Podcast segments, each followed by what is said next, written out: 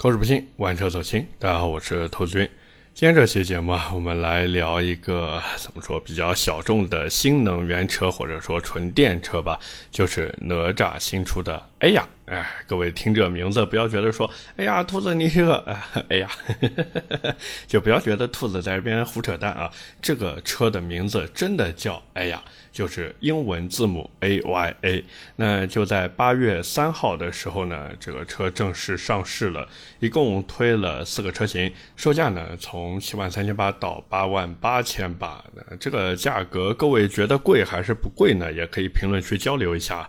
那当然，按照新能源原车的一个惯例吧。它同时也是给到了一个四千块钱的智驾选装包。那这个选装包里面呢，那其实也没什么东西啊，主要呢就是一套 L 二级智能驾驶辅助，还有安全配置之类的啊，其实也没什么。你如果想要这个辅助驾驶，你就加四千块；你如果说不想要，那你就不加。那其实对于关注这车或者比较熟悉哪吒的朋友，应该知道这个呢，其实就是之前哪吒 V 的一个改款车型，它呢对。外形啊、内饰啊都进行了一些升级，定位呢没有变，还是和原来一样小型 SUV。那当然啊，毕竟是新车上市嘛，对吧？大家也都知道，新车上市多多少少都有一些福利。不过这一次，其实我觉得他们给的福利并不多。就比如他只能享受什么三千块钱的金融贴息，或者三千块钱的置换补贴，这两个是二选一的。那除此之外呢，还有什么终身免费的三电质保？但是熟悉这个新能源车质保的朋友也知道，里面的条条框框啊，其实非常非常的多。就比如你所有的这个维修也好、出险也好，包括还有什么保养之类的，都得在它的 4S 店里面进行。如果说不去的话，不好意思，这种所谓的三电终身质保是不会给到你的。而且对于一些细心的朋友，应该也听出来了，就是他给到你的只有终身免费三年质保，它不是整车质保。那除了这个以外呢，还有什么质保范围内的免费道路救援？这个 怎么说呢？三点吧，三点出故障他就来救你啊。然后还有什么免费的 OTA 升级？这个其实也不用说了，哪家 OTA 现在收钱的呀？对不对？哦，还真有 smart，对吧？你如果买了一个 smart，然后想要开什么座椅通风啊、座椅加热之类的，这个是要额外付费的啊。那么除此之外，还送你三年的娱乐流量。并且呢，在你买车的两年之内啊，也可以免费送你一套七千瓦的加充桩。那对于一些有固定车位的朋友来说呢，这个还算行吧，还算行吧。但是回头想想，哪家新能源车企现在不送加充桩呢？就算明面上不送，其实各位到店里面左问问右问问呀，基本上也都是相当于白给你了。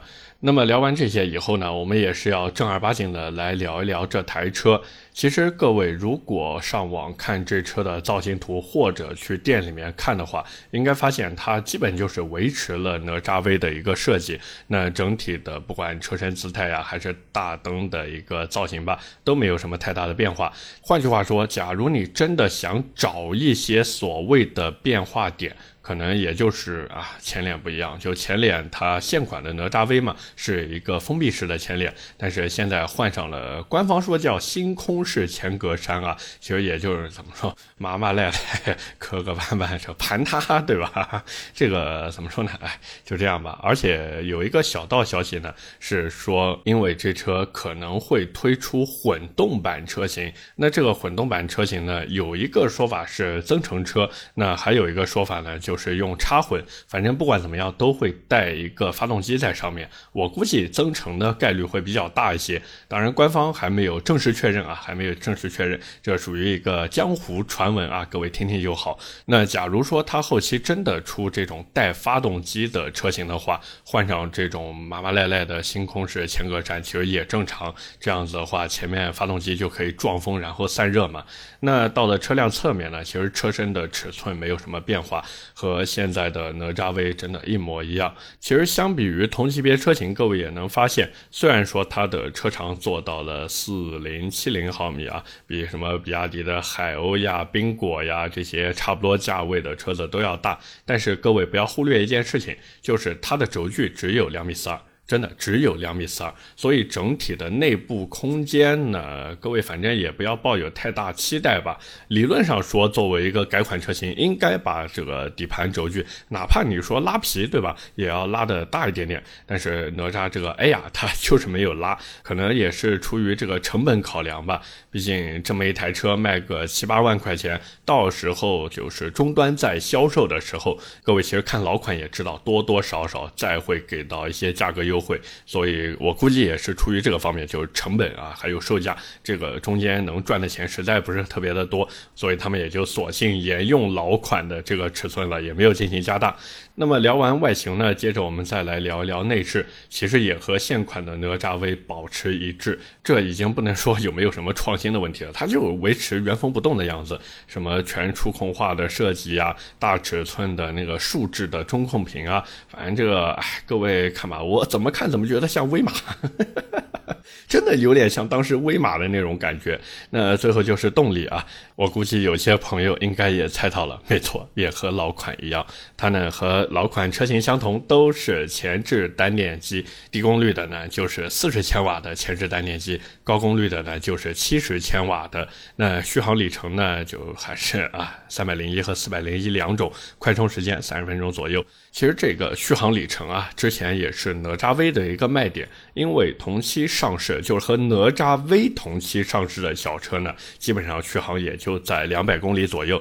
但是当时哪吒 V 起步就是三百的续航，很多客户啊，转头看看这个，看看那个，再看看配置，想想，哎，这个电池那么大，对吧？续航那么长，那我这个价格反正嗯也行啊，对吧？也行也行。而且最关键的还有一点是什么呢？就是当时其他。的同级别的车型，要不然太贵，要不然太拉，所以真的好多人就是看看价格，看看续航，看看这个车，哎，外形丑一点就丑一点吧，对不对？反正内饰该有的大屏也都有，该有的功能也都能实现，而且续航多一点，心里面踏实一点，于是就刷卡买单。很多人就是抱着这样一个心态，然后入手了哪吒 V，但是买回来以后呢，就发现，我的天，这个电控做的简直就是一坨大便，那个。电耗高的呀，真的惨不忍睹。我不知道今历几次 OTA 之后，它的电耗到底怎么样了。那假如有哪吒 V 的车主朋友在听这一期节目的话，也可以分享一下，就是你的这台哪吒 V 经历过几次 OTA 以后，电耗还是不是像原来那么恐怖，还是说你觉得可以接受，好不好？包括还有它的实际续航，对吧？它的实际续航，哪怕在夏天的时候，你开空调能不能做到七折左右？那三百公里七折就是两百一十公里，你的车能不能做到这个续航里程表现？我真的很期待各位的分享，好吧？那么其实聊到这边呢，我们也是小小的总结一下，就是哪吒哎呀这台车呢，其实整体来说并没有发生什么太大的变化，或者说它最大的变化呢，就是换了一种前脸造型，而换这个前脸造型的这个目的呢，也是啊谣传啊谣传，可能是为了将来我们说有带发动机的车型去做一个准备。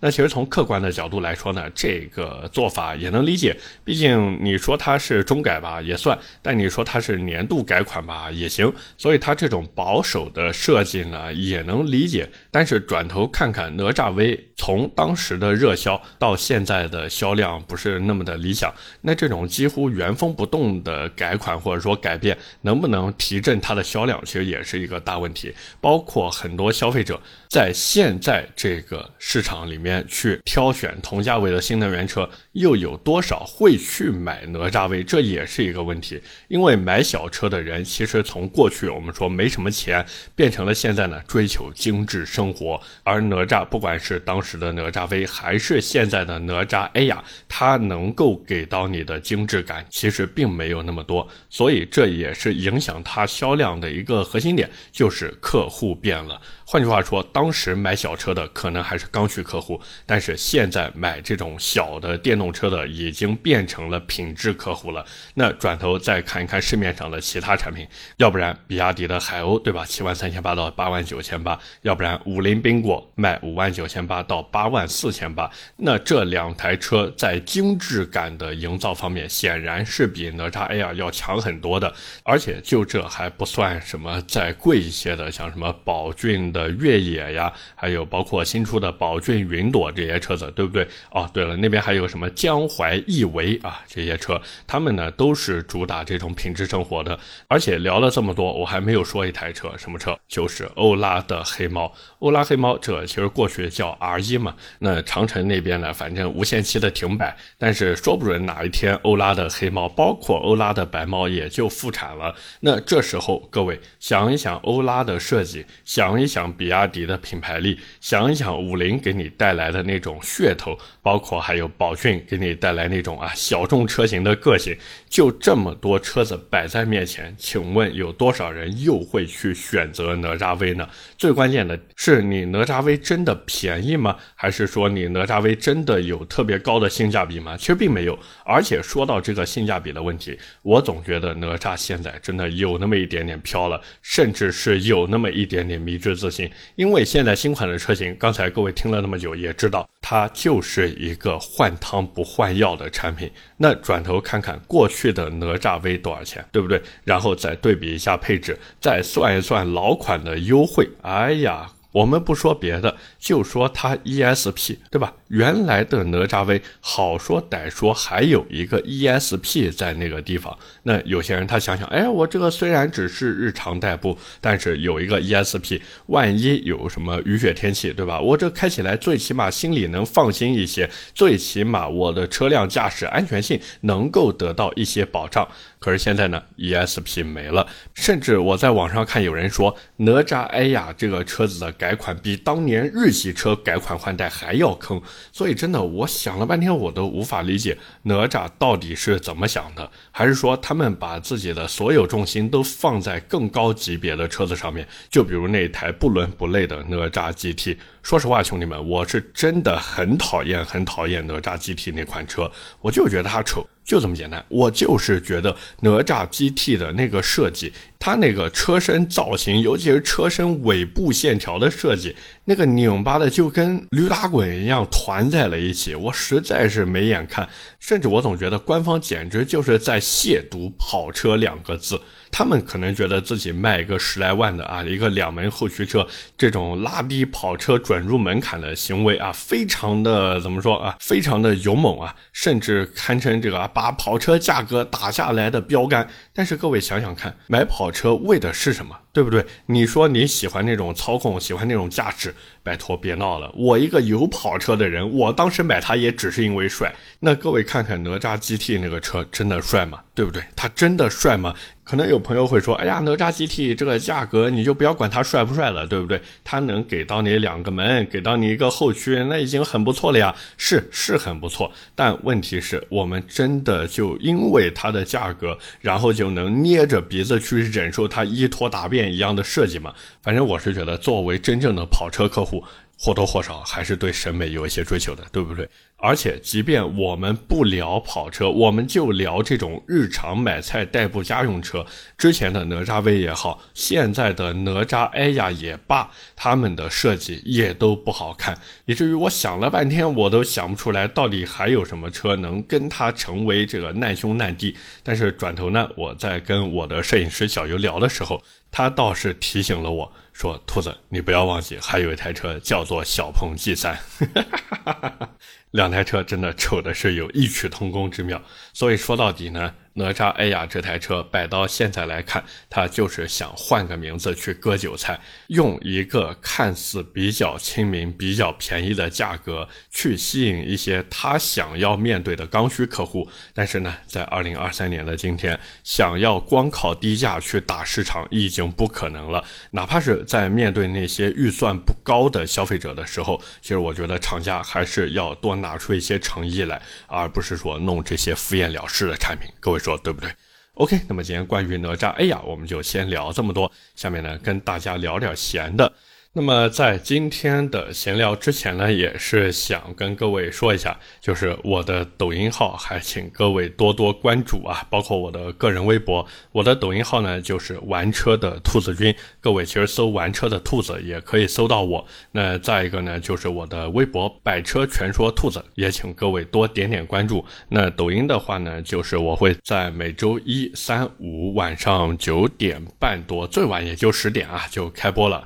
各位如果觉得说，哎呀，老是听兔子这个节目，不知道兔子长什么样，或者呢，就是哎吃过晚饭没事干，想听兔子扯扯淡的，OK，没问题，记得关注抖音玩车的兔子君，每周一、三、五晚上九点半多啊，基本上就那个时间，然后来看我直播，好不好？那么除了这个事情以外呢，还有一个，就是想在今天这期节目里面呢，向各位表示感谢。感谢什么呢？就是各位如果看停车场的抖音号啊，应该会发现我兔子啊，现在接过了这个视频拍摄的重任啊，独自单挑了这个短视频的栏目。那主要的内容呢，就是去采访各个新能源车的车主。那目前已经发布的视频呢，第一期是我采访我的摄影师啊，小游，我采访他，因为他是特斯拉 Model Y 的车主嘛。那第二个呢，就是采访我们的听友，他买的是魏牌的摩卡插混，而且还是新车。那说到这个呢，其实也很有意思，因为他当时问我要不要买这车的时候呢，我是劝他不要买的，因为这个我总觉得新款减配了。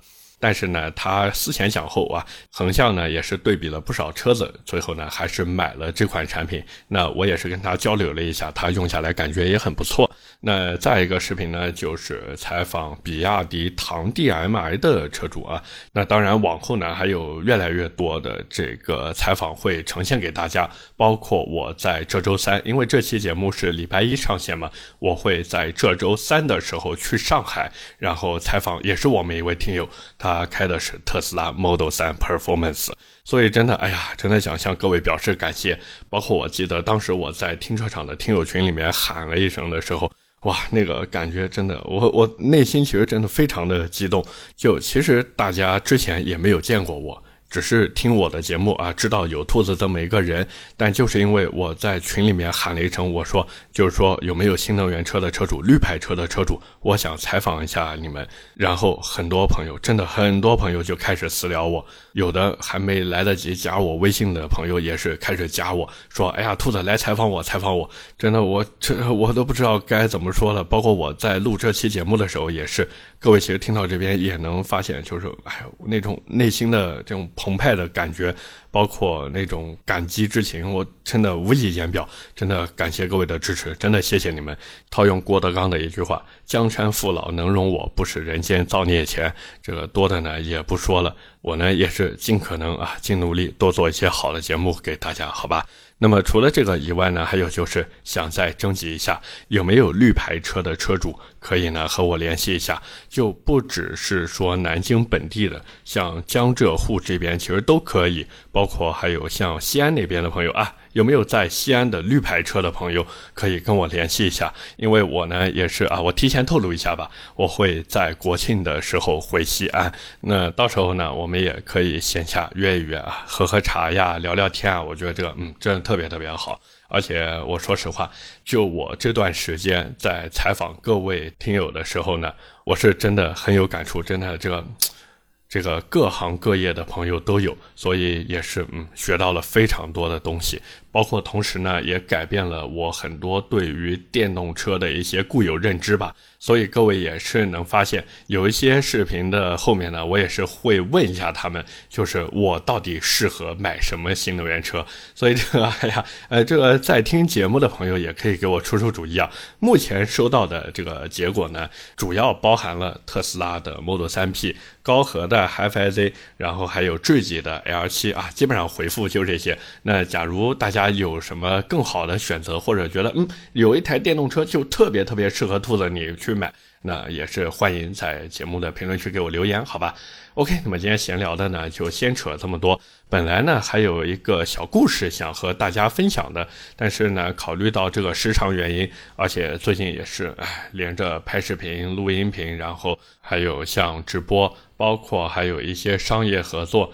以及像我这周三，对吧？我这周三要去上海，去上海是为什么呢？去提前感受智己 L 六。哎呀，兄弟们，排面拉满了，排面拉满了，不仅让我抢先体验，还给了单独的一个摄影棚，而且单独的那么一个时间段让兔子去排车。兄弟们，这什么呀？这是什么呀？这是厂家的认可呀，对不对？哎呀，是不是有一点啊？多年媳妇熬成婆的感觉了？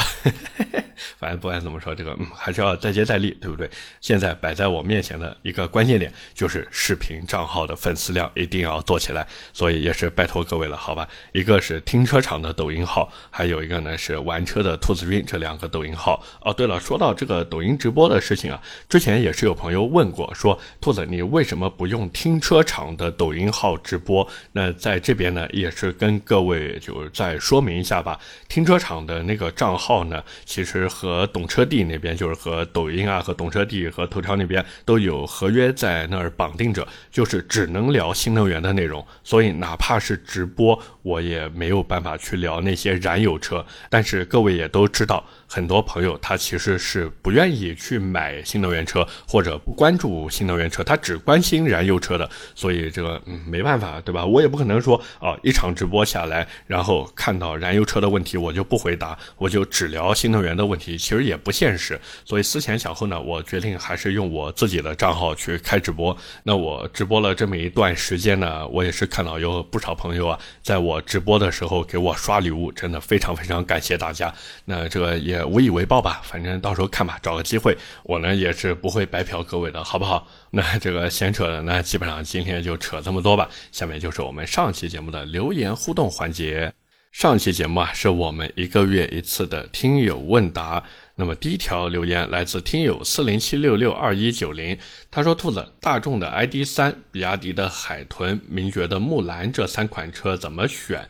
其实我觉得你如果喜欢开车的话，肯定是 ID 三；你如果是在这个操控的基础上还对科技化配置有一些需求，那你就买名爵的木兰。但是假如你说，哎，我对这个舒适化的需求要求非常的高，我对这个三电系统的要求非常高，我对这个内饰的精致程度也有需要，那你就买比亚迪海豚吧。但海豚这个车怎么说呢？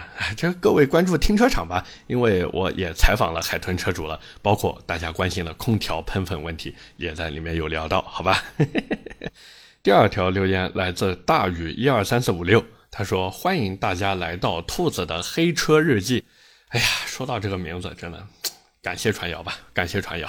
哎呀，真的，一句“兔子的黑车日记”直接就把我这个专辑给重新改了掉了。但是经常听我这个节目的朋友，你们说句良心话，我是动不动就黑一台车吗？我之前是不是也是发自真心的去说过一些车特别特别的好？就像我现在特别特别痴迷于影豹 R 那样，是吧？所以这个不要老说我是黑车日记这个名字，要是传出去了，不知道的还以为我开黑车的呢。各位说是不是？